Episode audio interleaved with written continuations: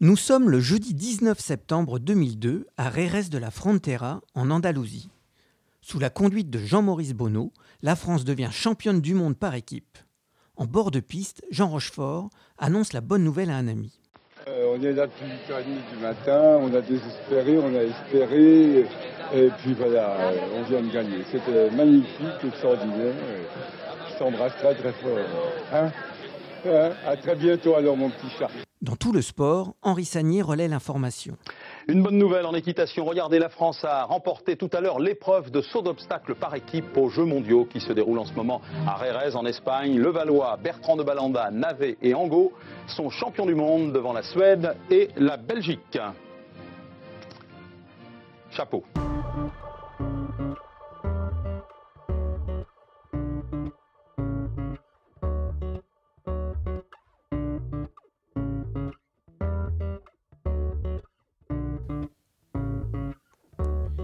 Je suis Pascal Boutreau, journaliste passionné par l'histoire du sport.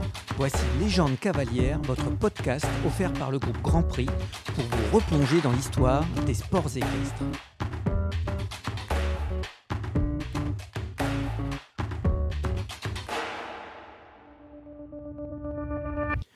Propose de revivre les quelques jours qui ont mené la France vers le titre mondial avant de retrouver Jean-Maurice Bonneau, capitaine de cette équipe en or, qui se souvient avec émotion de cette victoire andalouse. Rérez de la Frontera, cité du sud de l'Espagne, située dans la province de Cadix, au bord de l'estuaire du Guadalquivir et proche du détroit de Gibraltar. En ce mois de septembre 2002, tous les meilleurs cavaliers se sont donné rendez-vous dans cette ville d'Andalousie, réputée pour son vin, le Xérès, mais aussi pour son école royale d'art équestre, fondée en 1975 par Don Alvaro Domecq. Après Stockholm en 1990, La Haye en 1994 et Rome en 1998, les Jeux équestres mondiaux s'installent en Espagne. Pour la première fois, sept disciplines sont au programme. L'endurance et le reining viennent en effet s'ajouter aux trois disciplines olympiques, le saut d'obstacle, le dressage et le concours complet, ainsi qu'à la voltige et à l'attelage.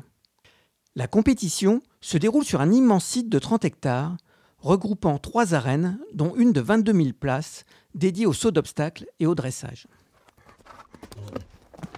Dans les premiers jours de ces JEM, l'Allemagne a poursuivi sa traditionnelle radiée en dressage. Le titre par équipe, bien évidemment, et l'or individuel pour Nadine Kappelmann sur Farbenfroh, devant l'Espagnole Béatrice Ferrer-Salat sur Beauvalet, et Oula Salzgeber sur Rusty. Avant d'entamer le volet saut d'obstacle, le clan tricolore a déjà eu plusieurs occasions de se réjouir. En voltige, Mathias Lang a remporté son second or mondial après celui de Mannheim en 2000. Une autre Marseillaise a retenti dans le ciel andalou. Celle offerte en concours complet à Jean Teler et Espoir de la Mare, son hongre de 10 ans, sacré en individuel. Le premier titre mondial pour la France dans cette discipline. Troisième au soir du cross, puis coupable d'une seule barre sur le saut, le cavalier de 48 ans a vu s'écrouler l'Australien Philip Dutton et l'Américain John Williams. En plus de l'or, Teller repartira de Rérès avec l'argent par équipe, associé à Jean-Luc Force sur Crocus Jacob, Didier Courrèges sur Freestyle et Cédric Liard sur Fine Merveille. Avec également le titre par équipe en endurance, le moral est au plus haut dans le clan tricolore au moment d'attaquer le saut d'obstacle. Après un stage de 17 jours près d'Aix-en-Provence, l'équipe de France est prête. La veille de la première épreuve, à l'issue de la warm-up, Jean-Maurice Bonneau annonce les quatre couples sélectionnés. Le quatuor tricolore est un cocktail d'expérience et de découverte. Bien sûr, il y a Éric Navet. Avec Quito de Bossy, il a accumulé les honneurs au début des années 90 champion du monde individuel et par équipe en 90 à Stockholm, champion d'Europe en 1991, médaille de bronze par équipe aux Jeux olympiques de Barcelone en 1992, ou encore vice-champion du monde par équipe en 1994 et encore en 1998, avec cette fois tout Dizini. Le Normand, surnommé le Zidane de l'équitation par Jean-Maurice Bonneau, est l'incontestable pilier des Bleus. À RRS, il fera équipe avec Dollard Dumurier, un étalon sel français de 11 ans. Une association loin d'être une évidence quelques mois encore auparavant. Avant l'épreuve, Navet raconte même qu'il a failli renoncer après le concours de Bercy. Il explique. Il a fallu se bagarrer l'un contre l'autre, négocier, et à un moment même arrêter les concours, avant qu'on se fasse confiance. Je ferai tout mon possible ici, mais ce n'est qu'une étape vers les JO d'Athènes. À 52 ans, Gilles Bertrand de Balanda est lui le plus expérimenté. Champion du monde par équipe en 1982, en selle sur le légendaire Galoubet, associé à Michel Robert sur Idéal de la Haye, Patrick Caron sur Éole 4 et Frédéric Cotier sur Flambeau. Il est aussi le maudit des Jeux Olympiques. En 1972, à Munich, une anomalie cardiaque de son cheval urbain le prive du rendez-vous. Quatre ans plus tard, à Montréal, sa monture, l'anglo-arabe gris Béarn, fils de Dionysos II, se donne une entorse au warm-up. Le boycott des Jeux de 1980 à Moscou repousse encore de quatre ans ses espoirs de participer aux Jeux. En 1984, les professionnels ne sont pas encore autorisés aux Jeux olympiques. Passé pro, le sudiste doit encore regarder les épreuves à la télé. Pourtant, 20 ans après son titre mondial par équipe à Dublin, Gilles, fils de Marc Bertrand de Balanda, sous-maître au cadre noir de Saumur, et neveu du capitaine Pierre Bertrand de Balanda, médaillé d'argent aux Jeux Olympiques de 1928 à Amsterdam, est de retour avec un étalon sel français de 12 ans, Crocus Gravery, qualifié par son cavalier de gros bébé. Pour lui préserver de la fraîcheur, le cheval a peu tourné dans les semaines précédentes. Aux côtés de ces deux cavaliers rodés aux grandes échéances internationales, deux nouveaux visages à ce niveau. Porté par Diamant de Sémilly, étalon sel français de 11 ans, Éric Levallois, fils d'une grande famille d'éleveurs, découvre le niveau mondial. Des chevaux comme celui-là, je n'en aurai qu'un dans ma vie, raconte-t-il. Pour toute notre famille d'éleveurs, c'est la grande récompense. Diamant, c'est un chef, et il est très réceptif. Enfin, à 26 ans, Reynald Dongo, vice-champion d'Europe jeune cavalier en 1996 avec Rosier, est le plus jeune de la bande. La famille Mars, déjà propriétaire du fabuleux Rocher M, sacré champion d'Europe individuel en 1999 avec Alexandra Lederman, lui a confié Dollar de la Pierre, étalon de 11 ans, rebaptisé Tlaloc, nom du dieu aztèque de l'eau. Quand je l'ai débuté à Fontainebleau l'an dernier, je sentais bien les regards qui disaient Voyons ce que tu vas en faire. Je ne doute pas de mon cheval, et je sais qu'il sera plus performant pour les Jeux d'Athènes, mais j'ai déjà de bonnes ondes pour Rérez. Ludovic Legge et Diabolo du Parc seront réservistes. À l'amorce de la compétition, l'Allemagne se présente une fois de plus comme la grande favorite avec Ludger Berbaum sur Gladys, Otto Baker sur Cento, Marcus Henning sur Fort Pleasure et Lars Nyberg sur Atlantus. Sacrée championne d'Europe l'année précédente à Arnhem aux Pays-Bas, l'Irlande est également très attendue. Attention aussi à la Suisse, victorieuse quelques semaines auparavant de la prestigieuse Coupe des Nations d'Aix-la-Chapelle. Et la France alors? Trois semaines avant ces mondiaux, la cavalerie tricolore a pris la troisième place de la finale de la Coupe des Nations à Donaueschingen, juste derrière l'Italie et la Belgique. Avec ce résultat associé à la quatrième place à Aix-la-Chapelle, la sélection pour les Jeux mondiaux prend toute sa légitimité.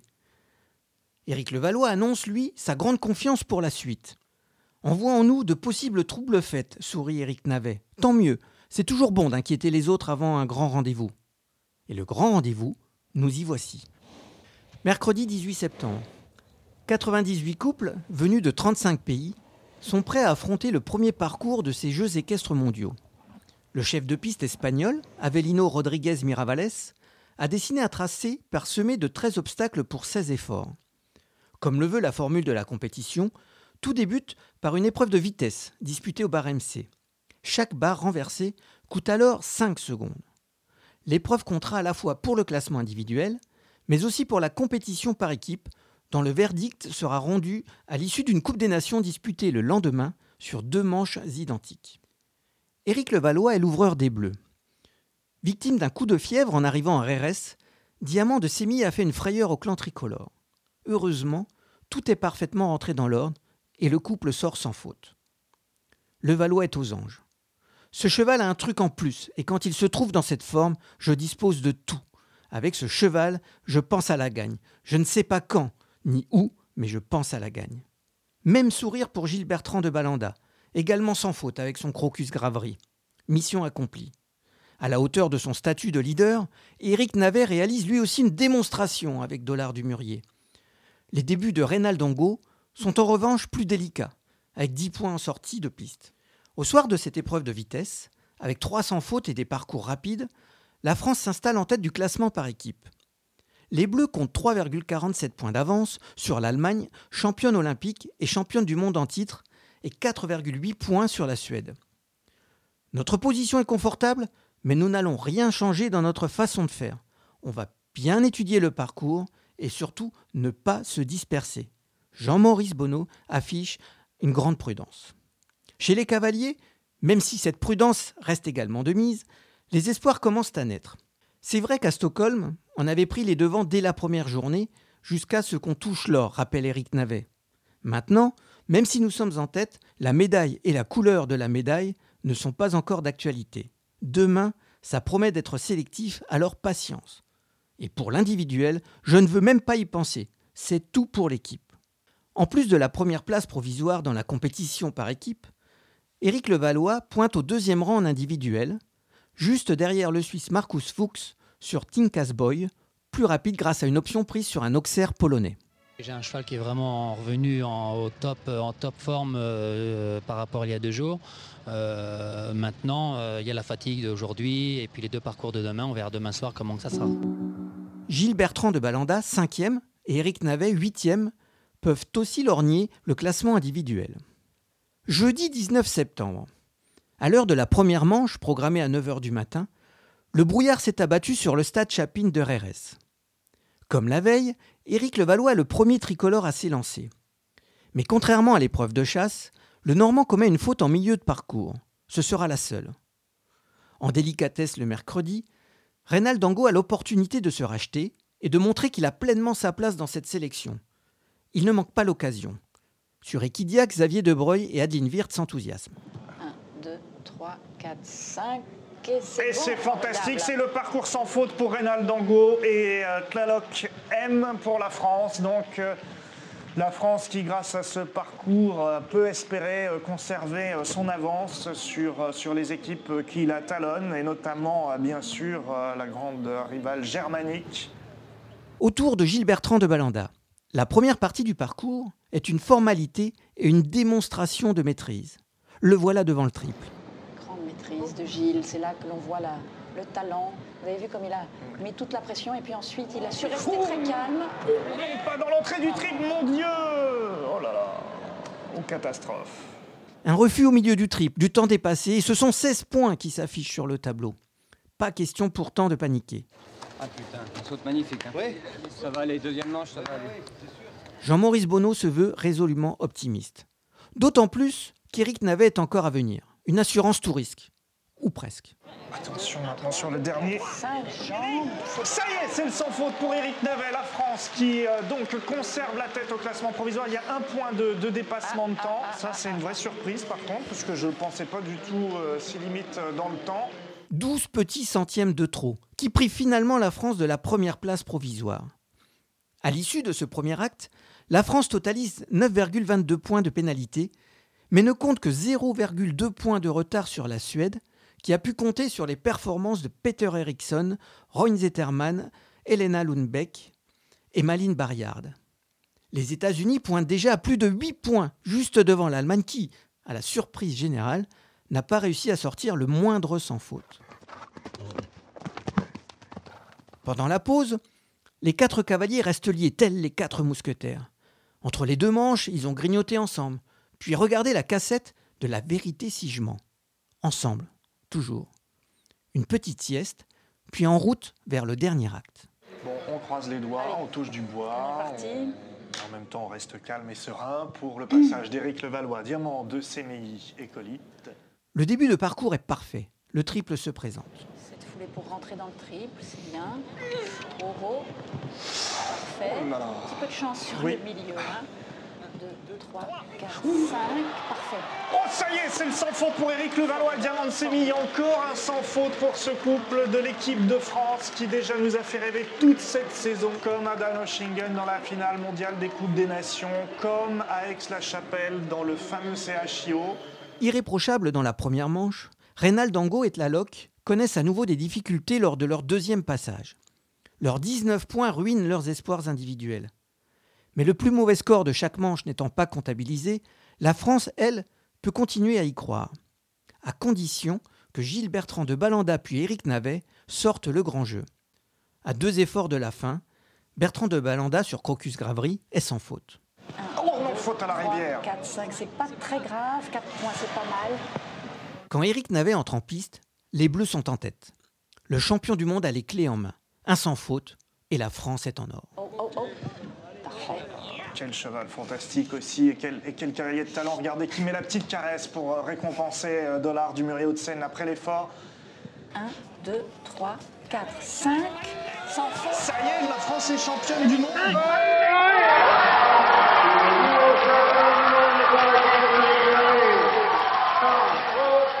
Le Normand peut lâcher ses rênes et partir au grand galop pour un tour d'honneur. La France est championne du monde devant la Suède et la Belgique avec Philippe Lejeune sur Nabab de Rêve, Stanley Van Passion sur Eau de Pomme, Peter Postelmans sur Oleander et Joss Lansing sur Caridor. La Belgique qui décroche sa première médaille mondiale. L'Allemagne, elle, reste au pied du podium. Je ne savais pas si dans ma vie j'allais revivre ces moments-là, parce que ce sont des moments très très forts. Depuis Stockholm, j'ai participé à deux championnats du monde. On a été à chaque fois médaille d'argent, et c'est une belle revanche.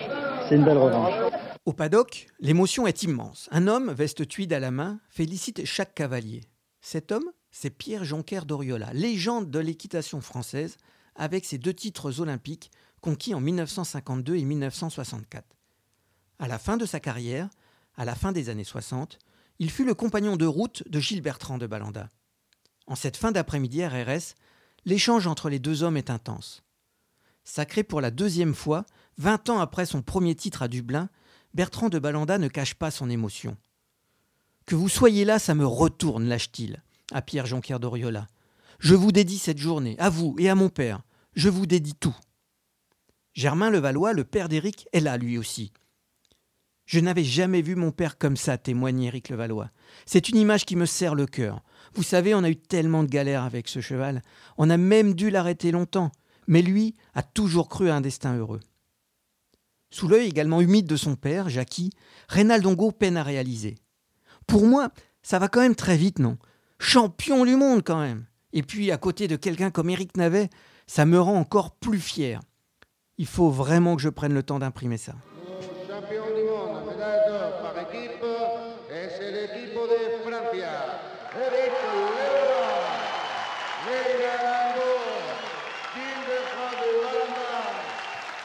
En individuel, Eric Navet ajoutera une médaille d'argent à l'issue de la finale à 4, seulement battu par l'Irlandais Dermot Lennon et Liz Calgot.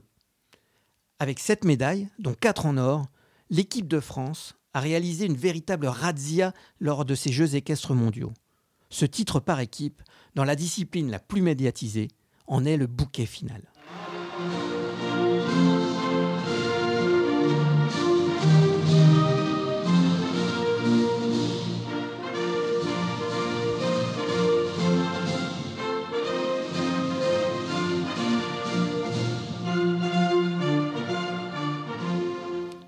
Est désormais temps de retrouver Jean-Maurice Bonneau, le capitaine de cette équipe championne du monde.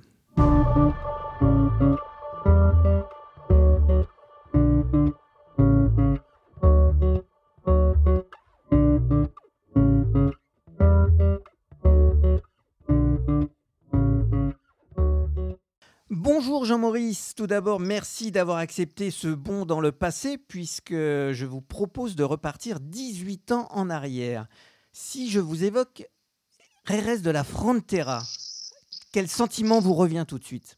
Ouais, c'est un sentiment de, souvenir extraordinaire, de, chance d'avoir vécu un tel événement avec ces quatre garçons, euh, avec ces quatre étalons sel français, et dans, dans une période qui pour moi était euh, presque un état de grâce, puisque j'avais pris mes fonctions à peine deux ans avant. Donc oui, ça reste un souvenir indélébile. Euh, ma dernière fille qui était née quelques semaines avant, Diane, et donc euh, la fille de Gilles qui est née également pendant le championnat du monde. Donc il y a, un souvenir énorme et c'est c'est assez incroyable. Mais encore aujourd'hui, quand je croise, quand on se croise avec ces quatre garçons, on, on sait dans le regard qu'on y pense, qu'il y a des images comme ça qui s'effacent pas. Justement, parlez-nous de cette équipe, euh, Jean-Maurice. Comment l'aviez-vous constituée? Ah, c'était une histoire un, peu longue. J'avais pris mes fonctions à la fin de l'année 2000, au retour des Jeux de Sydney, où la France était quatrième. Et les championnats d'Europe de, de, 2001 s'étaient avérés moyens avec une septième place. malgré tout, ça m'avait permis de prendre mes marques, de voir un peu quelles étaient les forces en présence, et elles n'étaient pas très nombreuses. Et puis, euh, pendant, pendant l'hiver, en même temps, il y en a qui se préparaient. Et euh, en début d'année, je crois bien malin qui aurait su faire la sélection pour, euh, pour RS, moi le premier. Et donc, ça s'est fait en allant voir. J'avais organisé un Tour de France. J'avais été voir chaque cavalier chez eux. Et c'est d'ailleurs à cette occasion, Gilles revenait de blessure. Il s'était cassé une cheville en début d'année 2000, non, 2001, pardon. Et euh, il revenait tranquillement, il avait encore des douleurs. Et, du coup, Crocus n'avait pas beaucoup sauté. Et il m'avait dit pendant cette entrevue qu'il ne pourrait pas suivre le programme que j'avais élaboré pour euh, voir les chevaux. Il fallait que je lui fasse confiance. Et on s'est serré la main et j'ai eu raison de lui faire confiance, bien évidemment. Eric euh, Navet, avec Dollar du Murier, lui était comme toujours un peu réticent, tellement perfectionniste, pensant que son cheval ne serait pas prêt. Et je dois dire que je l'ai quand même un petit peu boosté parce que je pensais, moi, que, un, le cheval était suffisamment prêt. Deux, euh, j'avais besoin de, du sang-froid d'Éric et de, Gilles pour encadrer Rénal, qui était un jeune cavalier, qui montait pour Monsieur Mars, qui avait acquis euh, Tlaloc M après les Jeux Olympiques de Sydney. Et puis enfin Éric Levallois, qui toute l'année, je le faisais partir en numéro un dans les Coupes des Nations. Il a fait tous les gros CSIO. Et il était sans faute 4 points, double sans faute, mais jamais plus. Donc c'était euh, sur le papier quelqu'un d'extrêmement solide. Et puis Ludovic Legge, qui était un tout petit peu fragile, mais enfin fragile à ce niveau-là, j'entends, mais qui avait gagné le Grand Prix de Bercy en début d'année et qui euh, s'était montré un coéquipier très solide et donc qui était cinquième, même si pas une place facile. Euh, en tout cas, à l'époque, je pensais que c'était, par rapport aux forces en présence, c'était la meilleure équipe. Et parlez-nous un petit peu des quatre chevaux. Avoir quatre selles français, c'était quelque chose aussi pour l'élevage français? C'est extraordinaire. Mais il faut être honnête, quand j'ai fait ma sélection, je ne me suis pas du tout, euh, euh, comment dirais-je, attardé sur le fait qu'il soit hongre, jument ou entier. Mais une fois que j'ai eu fini ma sélection et que je regardais ça d'un peu plus près, j'ai découvert, je me suis dit, oh, c'est marrant, j'ai quatre étalons selles français. Mais bien évidemment, quand vous terminez une sélection, euh, bien sûr qu'on y croit toujours, mais, euh, après coup, c'est extraordinaire parce que c'est euh, une victoire qui va bien au-delà du microcosme, entre guillemets, sportif. Ça va bien au-delà parce que c'est une industrie, l'élevage, dans un pays comme la France. Et je trouve même que le soufflet est retombé un peu vite et qu'il y avait peut-être moyen de promouvoir encore plus le sel français derrière. Euh, on se projette un petit peu, Jean-Maurice. Euh, la première journée de chasse, la chasse vient de se terminer. La France est, en tête. Comment se passe la nuit et le réveil le lendemain avant d'attaquer la Coupe des Nations? Ben, Le réveil est plutôt agréable parce que comme personnellement je n'ai pas fermé l'œil de la nuit, euh, j'avais hâte de retourner au combat, de retourner dans le ring. Et lorsqu'on s'est retrouvé au petit déjeuner, finalement tout le monde a avoué les uns après les autres qu'on n'avait vraiment pas bien dormi. Et euh, moi, personnellement, mon discours a, toujours été le même, c'est euh, de, faire le travail pour lequel on est là et de ne pas penser trop aux résultats. Et que dans un championnat ou dans, un grand prix, mais surtout un championnat qui est un marathon, il faut uniquement se focaliser sur le travail à effectuer. Vous savez, c'est comme des, acteurs ou des chanteurs euh, plus, ou des danseurs. Plus on a répété, plus on a euh, emmagasiner, mécaniser des mouvements, plus on est apte à les reproduire, même sous pression. Et donc, de, penser aux résultats avant de penser au travail serait plutôt un, risque de handicap qu'autre chose. Donc, c'était ça les consignes. Les mecs, on fait notre job, restez bien concentrés, on ne se disperse pas, à tel point que le midi, euh, les, les, épouses sont allées à ma demande déjeuner entre elles et qu'on est restés tous les quatre en permanence. Cette, Cette unité, c'est essentiel dans un travail d'équipe comme ça, euh, de, cette osmose? On n'est pas obligé de passer Noël ensemble. Je veux dire par là qu'on n'est pas obligé d'être les meilleurs amis du monde. Mais à ce moment-là, oui, bien évidemment, il faut en tout cas créer cette bulle et éviter que un élément perturbateur, quel qu'il soit, puisse venir euh, fragiliser tout ce que vous avez créé. Donc bien évidemment que euh, c'est d'ailleurs pour ça qu'il y a des vestiaires, c'est pour ça qu'on ne peut pas approcher les athlètes des, artistes, parce que ce moment de concentration, il est, euh, il est très particulier et, euh, et à la fois, il y, a, il y, a, une énorme force qui est dégagée d'un côté pour faire la perf, et de l'autre côté, vous fragilisez. Ce sont des individus qui se fragilisent. Donc, il, faut être, il faut les connaître. Il faut bien sûr être extrêmement bienveillant autour d'eux. Et euh, en ce qui me concerne, jamais je ne laisse pénétrer les gens qui sont en dehors du circuit. Et d'ailleurs, même quand on est dans ces phases-là, on parle à voix basse. Vous voyez, c'est. Enfin, moi, je suis bien sûr très attentif et convaincu que c'est juste indispensable. Euh, dans la deuxième manche de, la Coupe des Nations, quand vous l'abordez, la France est deuxième. Elle est à, quelques dixièmes seulement de la Suède. C'est toujours le même calme, toujours la même consigne. On fait ce qu'on a à faire et on verra. Mais, disons que déjà, on a, passé un bon moment à débriefer ce qui s'était passé le matin. Euh, Eric qui fait faute sur le dernier. Gilles qui est sans faute aux obstacles, mais qui a une sorte de blackout en abordant le, là, sur le pied gauche et il y a une erreur de distance, il rentre trop près, il sent qu'il va s'écraser, il fait une volte dedans, il revient, il finit sans faute, donc il est sans faute aux obstacles, mais il a 13 points. Rénal qui partait en deux, euh, qui nous fait un sans faute magnifique, et Eric qui fait un point de temps. Donc on débriefe tout ça, et la vraie question, en fait, c'était Gilles. Gilles, pour lui, euh, à la fois euh, anéanti, mais avec la ferme intention de corriger le tir en seconde manche. Donc on a fait cette première phase Ensuite, on est allé déjeuner tous les cinq avec Liv, la veto.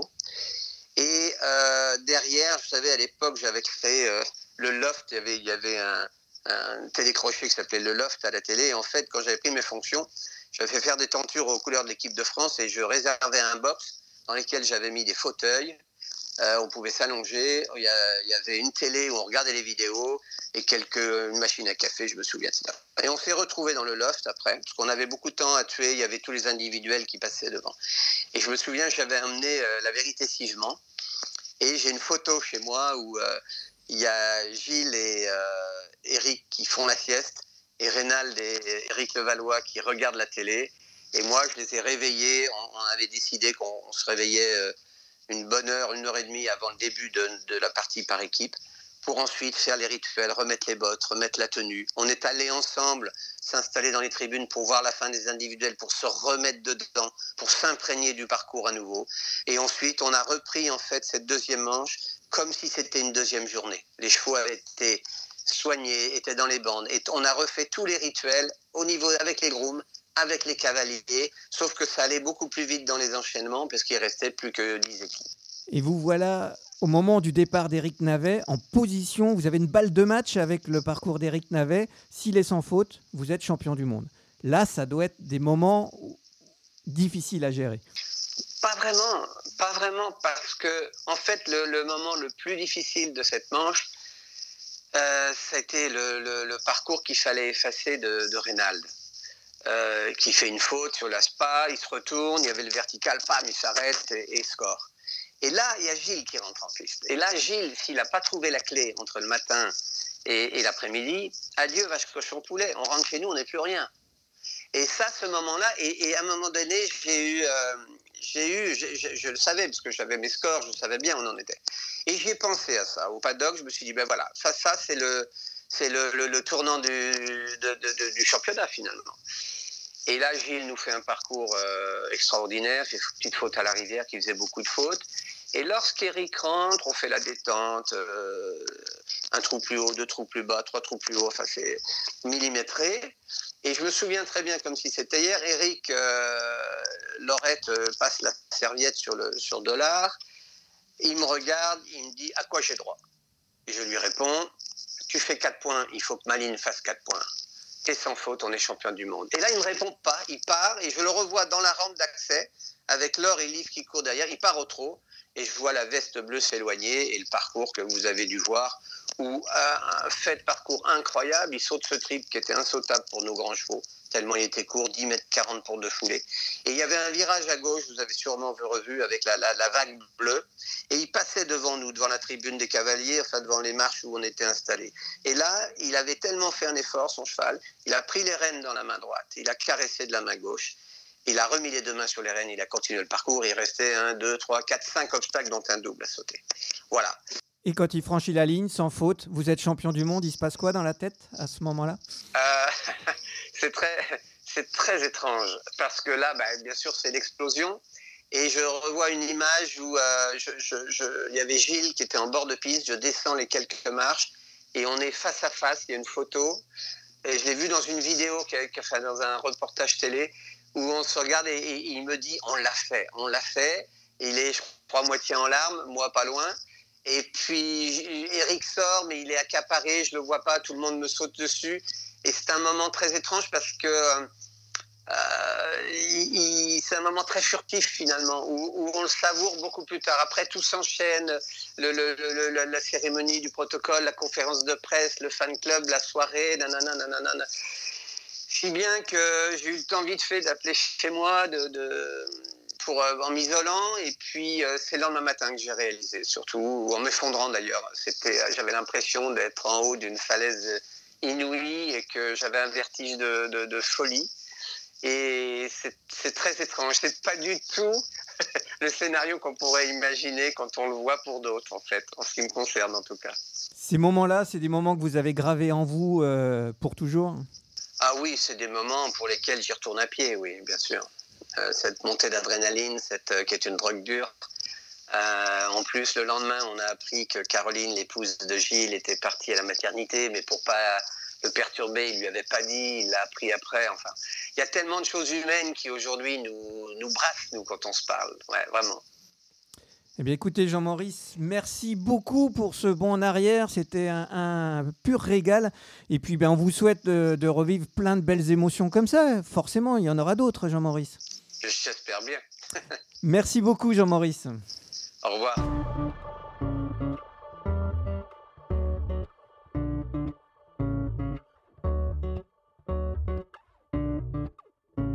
C'était un podcast du groupe Grand Prix. Un grand merci à Jean-Maurice Bonneau pour cet entretien. Merci à Olivier Huguin pour sa contribution technique. Merci à vous d'avoir écouté ce podcast que vous pouvez bien évidemment partager sur les réseaux sociaux. N'hésitez surtout pas à le soutenir par votre vote sur les plateformes de téléchargement et rendez-vous au prochain épisode de Légende cavalière.